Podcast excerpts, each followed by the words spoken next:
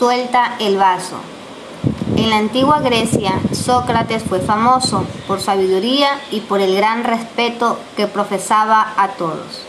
Un día, un conocido se encontró con el gran filósofo y le dijo, ¿Sabes lo que escuché acerca de tu amigo? Espera un minuto, replicó Sócrates. Antes de decirme nada, quisiera que pasaras un pequeño examen. Yo lo llamo examen del triple filtro. Triple filtro, correcto, continuó Sócrates.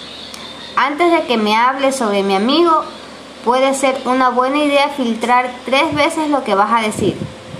Es por eso que lo llamo el examen del triple filtro. El triple filtro es la verdad. ¿Estás absolutamente seguro de lo que vas a decirme? ¿Es cierto? No, dijo el hombre. Realmente lo escuché sobre eso y... Está bien, dijo Sócrates. Entonces, ¿realmente no sabes si es cierto o no? El segundo filtro el filtro de la bondad. ¿Es algo bueno lo que vas a decirme de mi amigo? No, por el contrario. Entonces, ¿deseas decirme algo malo sobre él? Pero no estás seguro de que sea cierto. El tercer filtro de la utilidad. ¿Me servirá de algo saber lo que vas a decirme de mi amigo? No, la verdad es que no. Bien, concluyó Sócrates.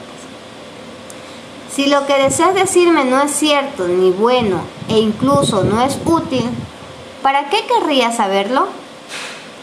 Un psicólogo en una sesión grupal levantó un vaso de agua. Todo el mundo esperaba la típica pregunta, ¿está medio lleno o medio vacío? Sin embargo, preguntó, ¿cuánto pesa este vaso?